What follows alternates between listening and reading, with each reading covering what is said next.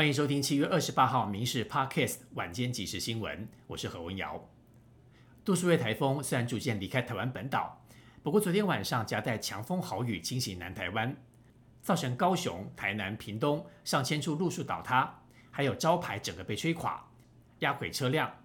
强风导致多处电力受损。根据统计，台南、高雄、屏东至少超过十四万户停电。民众说，这个台风尾真的很恐怖。所幸目前没有传出人员伤亡。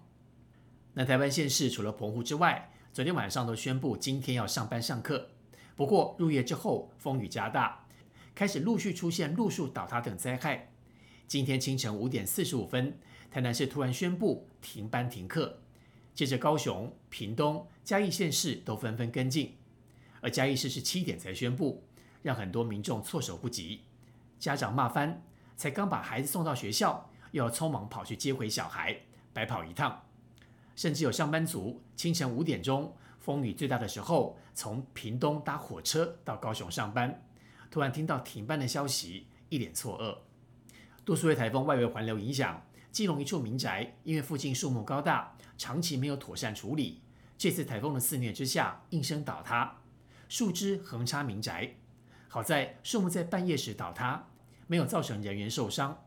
不过，这样的意外让议员跟里长呼吁，基隆市政府应该要更加重视树木的管理，积极处理，避免更严重的灾害发生。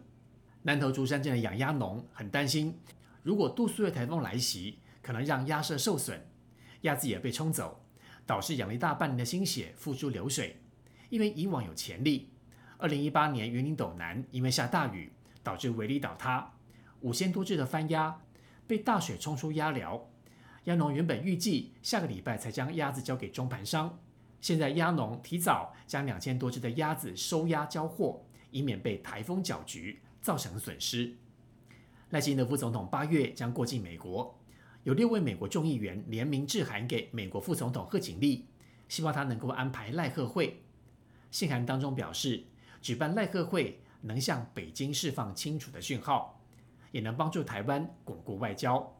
还能够证明拜登政府面对中国的威胁不会畏惧退缩。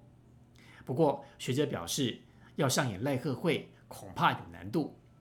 赖贺会是否成真，目前还无法断言。不过，可以确定的是，身为副总统又是总统参选人的赖清德，这一趟过境美国的行程，绝对是各方瞩目的焦点。电脑品牌大厂华硕上个月对外否认裁员。澄清是为了优化营运，进行组织的调整。不过现在有员工爆料，华硕将 PC 以及电竞两个部门整并，等于是变相裁员。实际上只保留三分之一的 PC 员工，其余都是被迫降职、降薪，或是以优离方案离职。对此，台北市劳动局指出，华硕从六到八月资遣通报共八个人，理由是工作无法胜任，目前没有接到大量的解雇计划。服用来路不明的瘦身保健食品进行减肥，不仅伤身又伤荷包。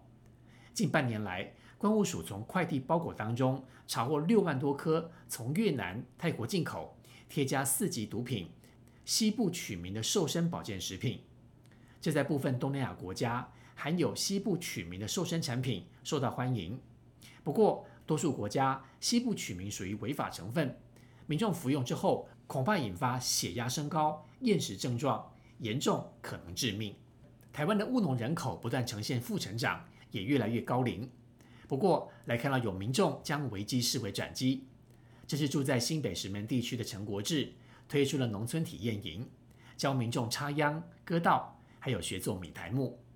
因为创意的发想，让家乡荒废了近五十年的水梯田重新有新生机。以上新闻由民事新闻部制作。感谢您的收听，更多新闻内容，请上民事新闻官网搜寻。